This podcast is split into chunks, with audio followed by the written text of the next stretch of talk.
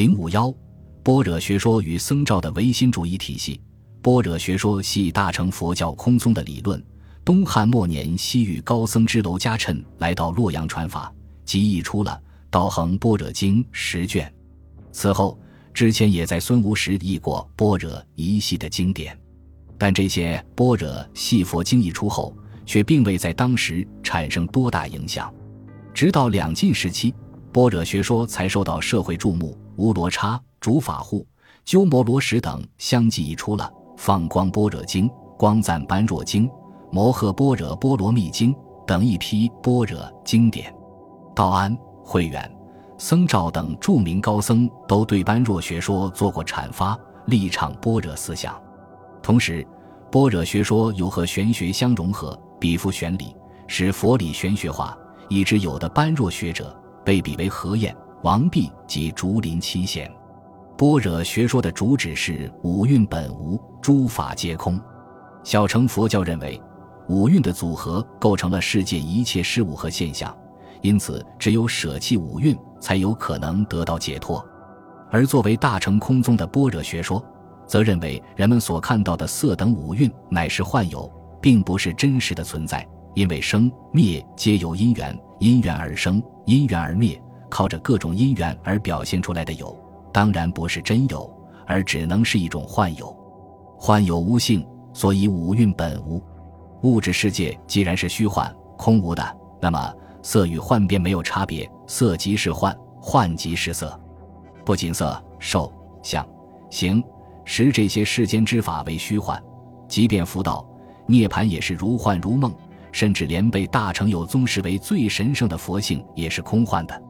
佛教徒苦心追求的目标是为了证菩提、知佛法，而般若学说却宣称诸法皆空，菩萨、佛法性等皆悉无所有，亦不可得。从客观物质世界到主观精神世界，一切皆空，就连空也是空的。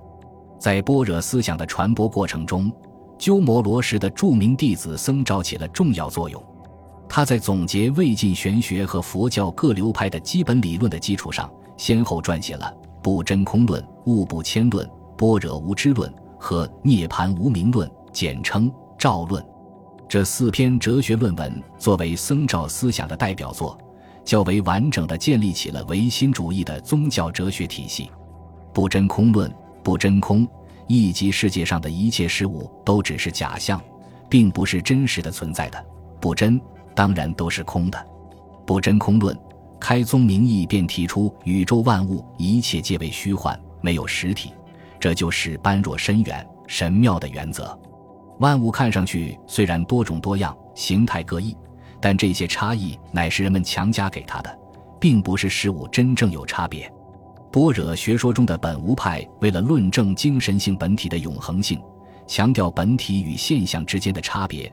把本体与具体事物对立起来，僧肇批评了这一观点。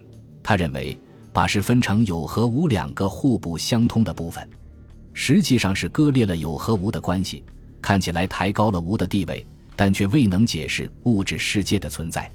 因此，僧肇认为，关键是宇宙万象皆非真相。给物加上一个名，并不意味着物就有了实；物之名也不是因为给了物就成了真实的名。实皆空，万物当然也是空的了。僧肇对般若学说中的极色派也进行了批评。他认为极色派只看到了物质世界不是自己形成的，但未能进一步认识到物质世界根本不具备物质性。僧肇的结论是：万物的有，只是一种借用的称号，是一种幻影。虽然不能说幻影是假的，但应明确这是幻影，以免受幻影的欺骗。显然。僧肇的唯心主义世界观更为彻底，也更为精致。物不迁论，物不迁论是僧肇对客观世界变化、生灭、运动等问题的论述。小乘佛教中常以事物变化无常来论证事物的虚幻和空无，僧肇则认为物的变迁只是不真实的表象。实际上，事物不迁，常静。僧肇首先对时间的绵延性进行了否定，认为过去。现在、将来截然分立，不相往来，在现在的时间里找不到过去的东西，说明过去的事物没有延续到现在。同样，现在的事物也不会延续到将来。既然现在的事物与过去的事物截然分立，那么变迁就不可能了。接着，僧肇又论证了生灭的不可能。他说：“过去时间中的生已灭，已灭的就不能再称之为生；未来时间中的生还没有到来，又何以为生？而且从事物的因果关系不能成立来看，也能得出同样结论。如果说因起于过去，果见于现在，那么由于时间不相绵延，因果不可得，所以事物无变迁。”僧肇的结论是：动静如一，动是假象，物不迁是真实，从而成为十足的形而上学的认识论。般若无知论与涅盘无名论，僧肇在这两篇论文中，从般若、涅盘两个方面立论阐释了佛教宣扬的解脱。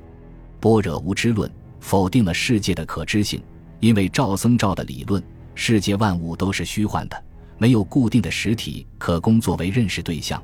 所获得的认识不过是不相连贯的片段的幻影，因此无能知般若者，也无可知者。